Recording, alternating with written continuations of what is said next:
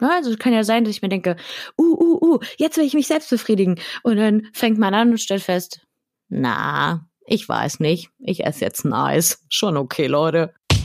Ayo, turn up.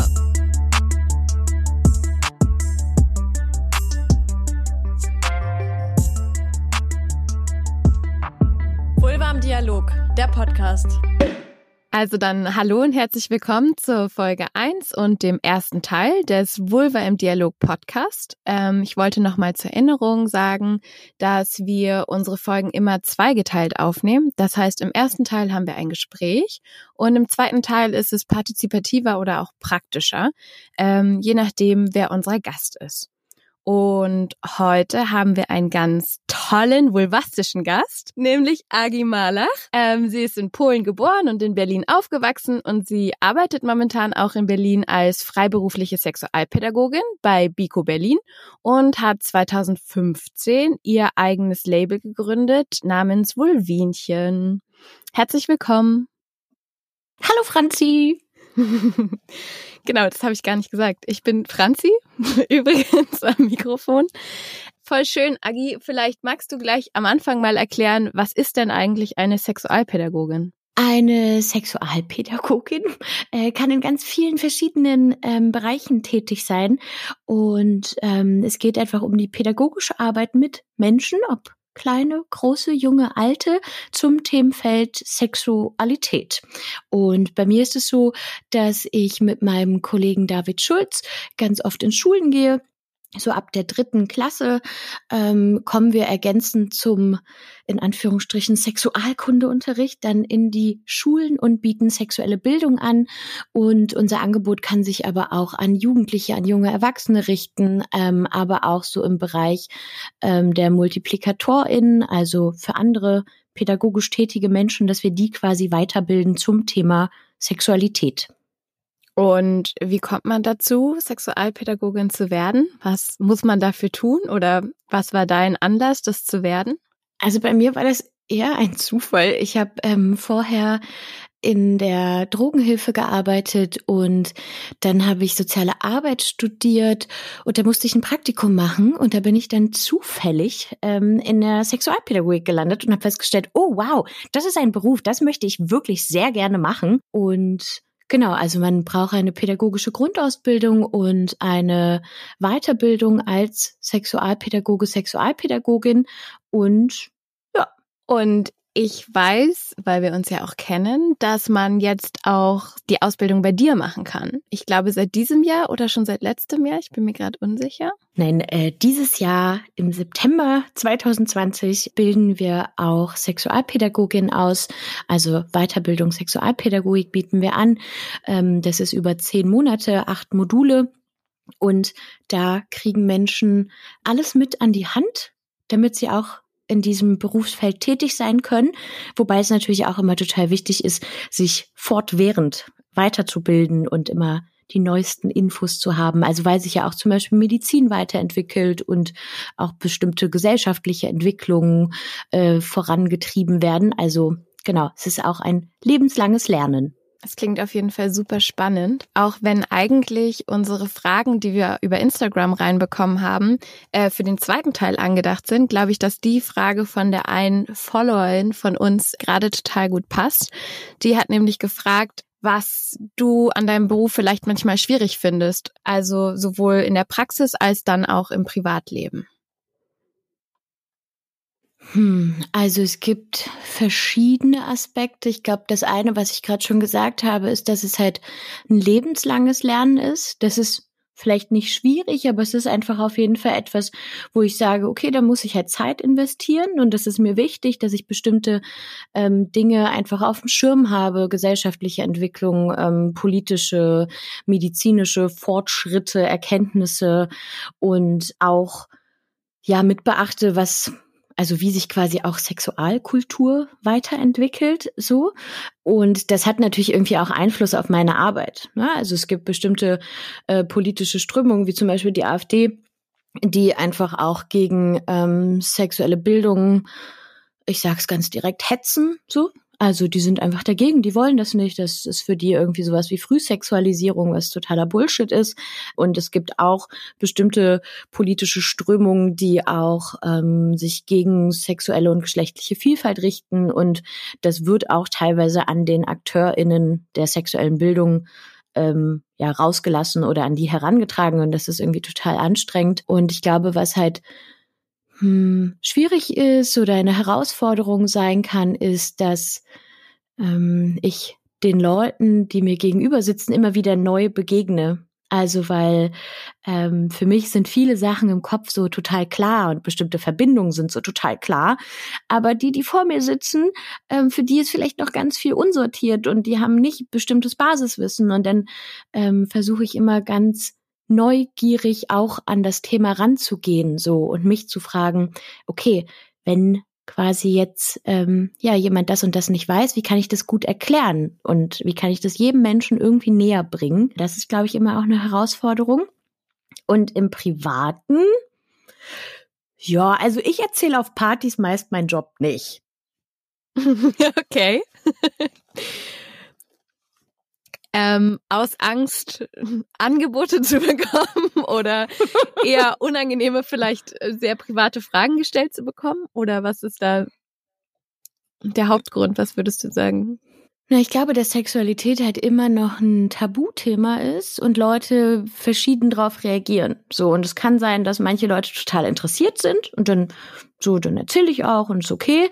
Ähm, manchmal gibt's aber auch ähm, irritierende Reaktionen, dass Leute sich irgendwie wegdrehen und sagen, aha, hm, ja, danke, äh, und gehen. Oder vielleicht Menschen sich denken, ah, die macht irgendwas mit Sex, geil, die kann ich jetzt total angraben und äh, die steigt eh mit mir ins Bett oder so. Oder Leute denken, ich bin 24-7 äh, Sexualpädagogin und äh, stellen mir dann äh, ganz viele Fragen und ich leiste kostenlose Bildungsarbeit, was ich manchmal sehr gerne tue, aber halt auch nicht immer. Das kann ich sehr gut verstehen. Dann eine andere Frage, die glaube ich auch ganz gut dazu passt, war so ein bisschen zu Sexualpädagogik in der Jugendarbeit. Du gehst ja vor allem in Schulklassen, oder? Das habe ich so richtig verstanden? Genau, also Schulklassen ist so das häufigste, was wir machen. Wir gehen aber auch manchmal in äh, so Jugendhilfeträger, also mhm. ähm, therapeutische Wohngruppen oder irgendwie so. Hm. Okay, und die kommen dann quasi aber auf euch zu und äh, ja, also buchen euch oder laden euch ein, kann man sagen. Mhm, genau, ja. Und wie würdest du das Interesse einschätzen von Menschen, die selber in der Jugendarbeit tätig sind, sich da weiterzubilden? Besteht da ein Interesse? Weil du meintest, du, ähm, also oder ihr steht auch in Kontakt mit äh, MultiplikatorInnen, die sowas, ja, weitertragen im weitesten Sinne? Waren da eher so LehrerInnen gemeint oder sind es manchmal auch Menschen, die in der Jugendarbeit sind? Das ist ganz unterschiedlich. Also meistens sind das schon auch dann ähm, pädagogische Fachkräfte auch aus der Jugendarbeit, also Kinder- oder Jugendarbeit. Ähm, und ich glaube, da kommt es sehr drauf an, was auch die persönliche Motivation von den Menschen ist. Also oftmals sage ich, dass wir manchmal so ein bisschen so eine Feuerwehrrolle haben. Ne, also, dass irgendwas in einer Einrichtung, ob nun irgendwie im Kindergarten oder in einer Jugendgruppe passiert und äh, dann werden wir angerufen und das und das ist passiert und ihr müsst jetzt sofort kommen und dann äh, spielen wir so ein bisschen Feuerwehr und löschen Feuer und das finde ich total schade, weil ich glaube, dass im gesamten Bereich, wo wir mit Menschen arbeiten, müssen wir uns mit Sexualität auseinandersetzen, weil jeder Mensch von Anfang an sexuelles Wesen ist. Und wie das ausgelebt wird oder wie sich das zeigt, kann ganz, ganz unterschiedlich sein. Aber wir legen ja nicht unsere Gefühle, unsere Körper irgendwie an der Garderobe ab und sagen, so, und jetzt bin ich ein kleiner Roboter, sondern wir tragen ja alles mit uns rum. Und Sexualität ist halt auch irgendwie ein großer Bereich für die meisten Menschen, weil es auch mit Identität zu tun haben kann, mit Beziehungen, mit Gefühlen, mit Körperlichkeiten. Und deshalb finde ich das total wichtig, sich in jedem pädagogisch-psychologischen Bereich auch damit auseinanderzusetzen. Dazu wäre meine Frage auch noch, wie sehr denn aus deiner Perspektive eine gut aufgestellte Sexualpädagogik im, ja, Laufe eines Lebens vielleicht so zusammen, weil was du jetzt erzählt hast oder wenn ich mich selber daran erinnere, in der Schulzeit ähm, hatten wir einmal in der sechsten Klasse eine Frauenärztin, die zu uns kam und ein bisschen was erzählt hat. Und danach gab es nie wieder jemanden von außerhalb, der kam und sexual ja, sexuelle Aufklärung geleistet hat, sondern es war dann irgendwie der ältere Biolehrer, der auch selber peinlich berührt war, über das Thema zu sprechen. Und genau, ich frage mich, was, was wäre denn vielleicht ein guter, regelmäßiger Ansatz aus deiner Perspektive, um eben nicht in diese Feuerwehrlöschposition zu kommen, sondern vielleicht einfach einen ja, offenen Dialog von Anfang an zu starten? Hui, das klingt jetzt nach, was ist deine Vision, um die Welt zu verändern? Äh, große Frage. Das stimmt, tut also mir ich, leid. Äh, voll okay. Ich glaube, dass es erstmal wichtig ist, auch zu sagen, dass man das ja niemanden aufdrängen darf. Ne? Also Leute haben unterschiedliche Bedürfnisse und auch eine unterschiedliche Herangehensweise, wie sie sich vielleicht auch im Bereich der sexuellen Bildung bewegen wollen. So. Und ich glaube, dass es aber wichtig ist, Menschen klarzumachen, es gibt Angebote und du darfst sie nutzen. Ne? Und im Kontext Schule so, wir haben in Deutschland eine Schulpflicht und ähm, wenn wir sagen Mathe, Deutsch, irgendwas ist Bildung, dann ist, ist sexuelle Bildung gehörte auch ganz klar mit rein, so in diesen Bildungsbegriff. Und ähm, alles, was vorher passiert, also zum Beispiel irgendwie in Kindergärten, Kindertagesstätten, ist für mich auch von Bedeutung, weil da auch Grundsteine gelegt werden. Ne? Und ich glaube, da geht es einfach um Bewusstsein von pädagogischem Personal, dass Kinder irgendwie Gefühle ausdrücken können, dass Kinder Grenzen setzen können, dass Kinder ähm, Körperteile benennen können. Ja, also es ist irgendwie ein ganz wichtiger präventiver Gedanke von, wenn ich sagen kann, jemand hat mich an meinem Penis angefasst oder meine Vulva tut weh, dann ist es auch ein präventiver Charakter zu sagen, wir stärken Kinder in Sprachfähigkeit und in Grenzsetzung auch und alle weiteren Angebote im Laufe des Lebens müssten einfach präsenter sein, glaube ich, dass Leute wissen, ah, wenn ich hierzu eine Frage habe, dann kann ich mich dahin wenden und es gibt das und das Angebot und das und meist ist es so, dass es gerade für Erwachsene, ähm, wenn es um Sexualität geht, dann immer nur so sexualtherapeutische Angebote gibt. Ne? Also dann geht's gleich irgendwie in was Pathologisches, so von, oh, es muss erst ganz schlimm sein und dann darf ich zur Sexualtherapie also nee, man darf da immer hin, so wenn man ein Thema hat, aber es ist halt auch kostenpflichtig und ich fände es gut, wenn es einfach vielfältige, breit aufgestellte Angebote gäbe. Ja, ich finde, das klingt doch nach einer sehr, äh, ja, sehr schönen Zukunft mit einem, ja, sehr guten Ausblick auf jeden Fall. Und ich, also ja, ich finde, das klingt schon sehr nach Wel also Weltrettung, was du gerade selber meintest. Ein Thema, was natürlich, ähm, oder nicht natürlich, aber sehr viele Menschen oder ich würde fast sagen, vielleicht die allermeisten Menschen im Leben auch betrifft und sowohl Kinder als auch dann Erwachsene, die vielleicht Kinder haben, ist sich selber anfassen und den Körper entdecken. Und ich denke, genau, man, man hat oder man weiß oder viele Menschen wissen vielleicht auch, dass es natürlich zur frühkindlichen Bildung auch dazugehört oder dass es eben den eigenen Körper zu entdecken und sich selber vielleicht auch anzufassen und diese frühkindliche Sexualität vielleicht auch für sich erstmal zu entdecken. Und das fände ich auf jeden Fall total spannend, ähm, mal zu fragen, wird denn, wenn ihr jetzt zum Beispiel in Schulklassen geht, das Thema Selbstbefriedigung beziehungsweise Solosex angesprochen? Also wir richten uns immer total danach, was die SchülerInnen interessiert. Also wir sind irgendwie sehr prozessorientiert, zielgruppenorientiert. Und wenn das Thema von denen kommt, dann besprechen wir das natürlich auch. Und es kann sich aber ja auch manchmal in so hm, versteckten Fragen zeigen. Ne? Also warum fassen sich Leute denn an? Oder darf ich mich anfassen? Ne? Und dann darüber zu kommen. Oder auch, ich weiß, wir haben auch manchmal eine Frage gekriegt, die war irgendwie, ab wann darf ich mich denn selbst befriedigen? Ne? Und da sage ich ganz klar, na ja, ab da, wo du Lust drauf hast. Ne? Und ähm, also ähm, selbst irgendwie ähm, Babys in der Gebärmutter ähm, können ja auch an ihre Genitalien ran, wenn sie das wollen. Wobei auch Selbstbefriedigung nicht immer auf Genitalien bezogen ist, aber kann eine Rolle spielen. Voll spannend, das wusste ich gar nicht. Ähm, also, oder in meinem Kopf war das immer ganz doll mit Genitalien verbunden aber ist es scheinbar nicht.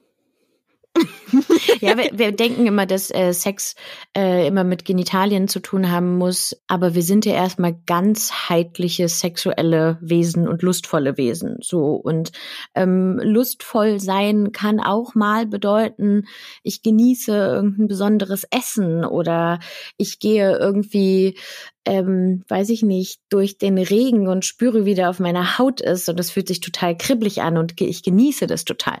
Würde jetzt niemand wahrscheinlich als Selbstbefriedigung oder Solo-Sex bezeichnen, ähm, aber es kann ein lustvolles Erleben sein ne? und über verschiedene Sinne quasi das zu spüren, sich zu spüren, in Kontakt damit irgendwie zu sein, kann auch schon quasi lustvoll sein.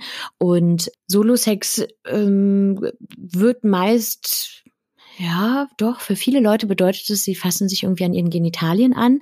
Aber unser Körper hat ja so viel mehr, auch erogene Zonen oder empfindliche Zonen. Und das kann ja dann auch so spannend sein zu sagen, warum beziehen wir nicht unseren ganzen Körper mit ein? Also es kann ja auch sein, ne, wenn wir auch im Kopf Fantasien haben oder wenn wir vielleicht bestimmte ähm, Stimmen hören. Also auch da zu gucken, was erregt meine Sinne oder über welche Sinneskanäle werde ich denn erregt und ähm, wo möchte ich mich denn mal anfassen und ähm, da kann man ja auch ein bisschen rumprobieren. Also, ne, wenn Sex mit anderen Menschen ja unterschiedlich ist, also wir haben ja nicht immer denselben Sex mit irgendwie dieser einen Person, ist ja auch immer unterschiedlich, dann darf ja auch Solo-Sex unterschiedlich sein. Auf jeden Fall, total.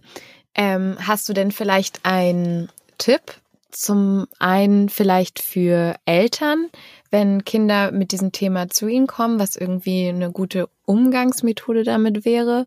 Hm. Also ich glaube, ich habe es noch nie davon gehört, dass ein Kind sagt, hey, yo, Baba, wie ist denn das mit Solo-Sex? Ähm, also meistens äh, sind sie ja... Kriegen sie es mit, ne? Äh, genau, ja. sie kriegen es mit. Also sie erleben, dass ihre Kinder ja ihren Körper selbst erleben und erkunden. Und das kann erstmal total irritierend sein, weil wir mit unserer Erwachsenenbrille drauf gucken. Ne? Und für uns Erwachsene hat oftmals Sexualität irgendwie einen Beziehungsaspekt, ist irgendwie auch vielleicht auf den Orgasmus ausgerichtet oder sowas. Und für Kinder ist das erstmal, uh, ich fasse mich irgendwo an. Ha, das fühlt sich aber spannend an. Hm, das ist aber gut, ne? Es geht ganz viel erstmal sich um schöne Gefühle machen. Und Eltern dürfen auch, finde ich, Grenzen setzen. Also weil es ja auch was Intimes ist und weil es was Privates ist. Und ähm, irgendwann ähm, müssen Kinder auch lernen, hey, wenn wir irgendwie in der U-Bahn sind, dann ist es total gut, dass du nicht deine Hose runterziehst und ähm, deinen Penis auspackst und dich anfasst. Ja, das ist wichtig zum Schutz von sich selbst, aber auch von anderen. Ja, und da darf man auch sagen, von wegen, es ist richtig schön, dass du weißt, was dir gut tut und was sich gut anfühlt und dass du dir schöne Gefühle machen kannst. Und es ist etwas, was irgendwie für dich ist und das darfst du gerne irgendwie in deinem Zimmer machen, in der Kuschelecke oder so und das auch ähm, begrenzen. So auch wenn wir erstmal denken, oh nein, ich will mein Kind nicht begrenzen, aber vielleicht ist Selbstbefriedigung am Essenstisch irgendwann nicht mehr drin. So. Doch, kann ich mir, glaube ich, gut vorstellen, dass es eine gute Idee ist, das vielleicht zu begrenzen. Aber ich finde den Ansatz auf jeden Fall auch total schön, ähm, so auf jeden Fall damit umzugehen. Und ich glaube, dass das gut, also dass das helfen kann. Und auch das zu benennen. Ne? Mhm. Also äh, das finde ich total wichtig, weil da werden meist Erwachsene so sprachlos. Wenn Kinder irgendwie zum Beispiel, weiß nicht, sich an die Nase fassen, dann sagen wir, oh, ist das deine Nase toll? Das ist deine Nase. So, fest sich ein Kind irgendwie an die Vulva, schweigen wir.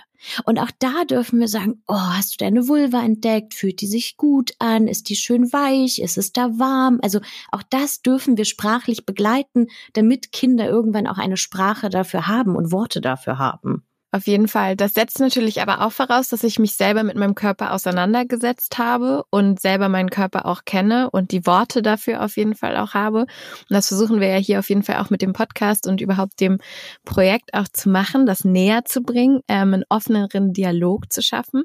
Aber wenn ich jetzt vielleicht damit groß geworden bin, dass Ma äh, Masturbation oder Solosex ähm, total tabuisiert worden ist, vielleicht in meiner eigenen Kindheit durch meine Familie oder mein Umfeld einfach, dann was wäre denn vielleicht eine gute Möglichkeit, sich selber dem The Thema zu nähern, wenn man das so, also ja, weiß, weiß vielleicht mittlerweile in Anführungszeichen, dass es total normal ist und auch in Ordnung ist, sich selbst zu berühren, aber vielleicht selber da noch so gar keinen Zugang dazu gefunden hat.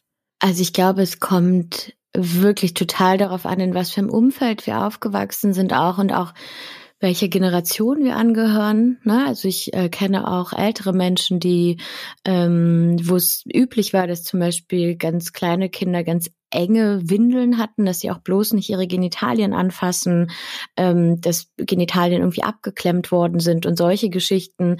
Oder auch diese Sachen von tausend Schuss, dann ist Schluss. Wenn du masturbierst, wirst du blind. Ne? Also, also diese ganzen Erzählungen können ja ganz, ganz tief sitzen. Und ich glaube, dass der Zugang dazu für Leute ganz unterschiedlich sein kann. Ne? Also ich habe das Gefühl, ich lese meist immer 15 Bücher zu etwas und dann setze ich das mal praktisch um. So.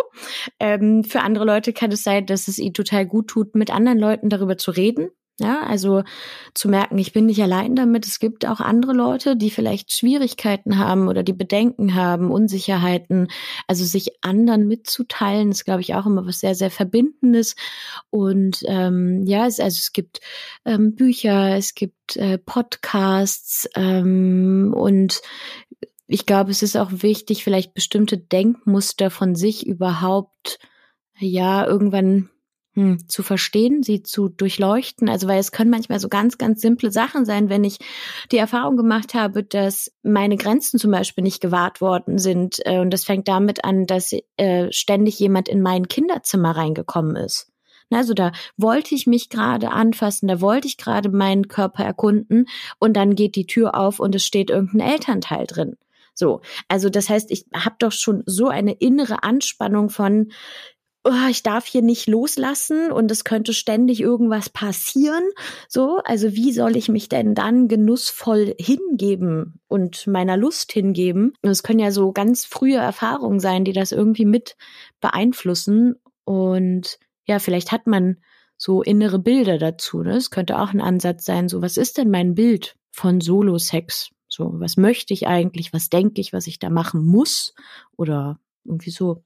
Dieses äh, Selbstreflektieren kann vielleicht auch ein ganz guter Tipp sein, weil nämlich auch eine Followerin gefragt hat, ob du Tipps hast, wie man sich besser fallen lassen kann in Bezug auf Sexualität. Und das wäre ja dann zum Beispiel auch eine Sache, dass man sich selber mit, also noch doller mit dem Thema auseinandersetzt und selber reflektiert, warum vielleicht bestimmte Gefühle da sind. Ja, ich glaube, dass so unsere inneren Bilder uns auf jeden Fall sehr beeinflussen. Ne? Also wie muss Solo-Sex sein? Wie muss ich dabei aussehen? Ähm, Geräusche machen? Was muss ich dabei tun? Ja, man muss erstmal gar nichts, aber es gibt ja so bestimmte Vorstellungen davon, die oftmals auch einschränkend sein können. Und wie jemand sich fallen lässt, ist sehr individuell. Ne? Ich könnte jetzt sagen, ja, entspann dich doch mal. Ja, was genauso wie wenn ich dir sage, Franzi, sei jetzt mal kreativ. So, uh, kommt wahrscheinlich erstmal eine Starre, so, keine Ahnung, was ich jetzt tun soll, ne? Und ich glaube, da ist es ähm, auch gut, auf eine körperliche, erlebbare Ebene zu gehen ne, und zu gucken, vielleicht auch im Alltag zu beobachten, wo bin ich denn entspannt? Ne? Also wo kann Entspannung denn entstehen? Also ist es, wenn ich ganz viel Zeit habe für mich? Oder ist es, wenn mir warm ist zum Beispiel, ja? Oder ist es, wenn ich alleine bin? Oder ähm, brauche ich dafür vielleicht bestimmte Musik oder ähm, an einer bestimmten Tageszeit, ja, also rauszufinden, wo in meinem Leben gibt's denn schon vielleicht auch Entspannung, wobei ja auch Sexualität mit quasi Spannung verbunden werden kann. Ne? Also wo kribbelt's denn vielleicht auch? Ne? Also was sind die Situationen, wo ich Lust spüre, wo es kribbelt, ähm, wo bin ich quasi einfach dann geil? So, wo spüre ich das? Und dann auch die Frage, wo spüre ich das denn im Körper? Also manche Leute sind ja auch so, ähm, okay, also Solo-Sex, das ist, ich leg mich ins Bett und dann fasse ich mein Genital an. Aber für manche Leute bedeutet das, ich stehe oder ich bin unter der Dusche oder in der Badewanne oder ich setze mich auf den Küchentisch, weil mich das irgendwie erregt oder so. Also das kann ja auch ganz, ganz unterschiedlich aussehen. Und das zu erforschen und neugierig zu sein und ähm, sich auszuprobieren und auch gnädig mit sich zu sein. Ja, also dann klappt's halt gerade nicht. Wobei, was heißt denn klappen? Also es kann ja sein, dass ich mir denke, uh, uh, uh, jetzt will ich mich selbst befriedigen. Und dann fängt man an und stellt fest, na, ich weiß nicht. Ich esse jetzt ein Eis. Schon okay, Leute. Ja, also, so ähm, kann ja auch sein, dass man etwas anfängt und aufhört und da nicht zu streng mit sich zu sein. Ich glaube, das ist auch ein, ein, total guter Ansatz, wenn man an Orgasmen denkt, weil ich glaube, da ist auch ein, ist ein Thema, was mit sehr viel Druck auf jeden Fall angelastet ist, auf jeden Fall zu einem Höhepunkt zu kommen, sowohl im, also mit im Sex mit anderen Menschen, als auch, glaube ich, für viele Menschen beim Solo-Sex. Also, dass es ja irgendwie so ein bisschen als Ziel gesehen wird und vielleicht da auch entspannter dem entgegenzublicken. Ich würde jetzt ganz klischeehaft sagen, der Weg ist das Ziel. Aber ich kann, also, naja, ja. ich kann es auch total verstehen. Orgasmen können ja was richtig, richtig Tolles sein und die können einem irgendwie beim Einschlafen helfen oder einen auch total viel Energie geben. Also es kann ja so, so vielfältig sich anfühlen und wenn das ein gutes Gefühl ist, dass man nicht denkt, Mann, ich will das jetzt aber. Und ja, also sexuelles Erleben muss nicht unbedingt was mit Orgasmus zu tun haben. So, es darf auch davon losgelöst werden. Ähm, und ich kann aber auch verstehen, wenn Leute sagen, doch, ich will das aber jetzt, ich brauche das körperlich. Ja, also, äh, weil, und das möchte ich vielleicht auch nochmal dazu sagen, also natürlich gibt es irgendwie so eine vielleicht romantische Ebene von, oh, ich lieg jetzt eine Stunde in meinem Bett und fasse mich an und Öle und Sexspielzeug und oh Gott, ich habe so guten Solo-Sex mit mir alleine. Aber es kann auch sein, oh, ich bin gerade übelst gestresst, ich komme irgendwie mit dem Arbeiten nicht voran, ich muss mich mal kurz selbst befriedigen, drei Minuten Bums, fertig. So. Also kann unterschiedlich aussehen, muss nicht immer super kreativ sein. Und es kann auch sein, ja, dass man keinen Orgasmus hat und dann hat man einfach, ja, kurz Spaß mit sich. Auch okay. Auf jeden Fall. Äh, wir haben auch noch eine Frage von einer anderen Followerin. Ich möchte nicht zu viele Fragen natürlich jetzt äh, vorweggreifen, aber ich glaube, die passt gerade sehr gut rein, weil sie hat nämlich gefragt, kann denn jede, jeder zum Orgasmus kommen? Also ich kenne nicht alle Menschen dieser Welt. Also kann ich keine eindeutige Antwort geben. Ähm, und jeder Körper ist unterschiedlich. Aber bei den meisten Menschen gibt es ganz gute Grundvoraussetzungen, weil ja auch ein Orgasmus ein Höhepunkt ein sehr komplexes Geschehen ist, ne? Von ähm, Muskulaturen und Nervenenden und Verbindungen zum Hirn und so weiter und Hormonen, die ausgeschüttet werden. Also es ist ein sehr komplexes Geschehen, ähm, was sehr faszinierend ist. Und ich glaube, dass man das auch trainieren kann. Ne? Also zu sagen, oder rausfinden kann, was bringt mich denn zum Orgasmus, was turnt mich denn wirklich irgendwie an, was bringt mich auf Hochtouren. Ähm, und ähm, es kann auch sein, dass vielleicht für manche Menschen das sich nicht auf Genitalien bezieht, ne? sondern es gibt auch Leute, die Orgasmen erleben, weil sie an den Oberschenkeln angefasst werden, weil sie irgendwie an den Ohren ähm, angefasst werden ähm, oder woanders stimuliert werden ähm, weil es zum Beispiel auch, weiß ich nicht, körperliche Einschränkungen gibt, ne, weil ähm, vielleicht durch Krankheiten, Unfälle bestimmte Nervenenden nicht mehr die Verbindung zum Hirn haben und so weiter. Also es kann ganz, ganz viele verschiedene Faktoren geben und verschiedene körperliche Voraussetzungen.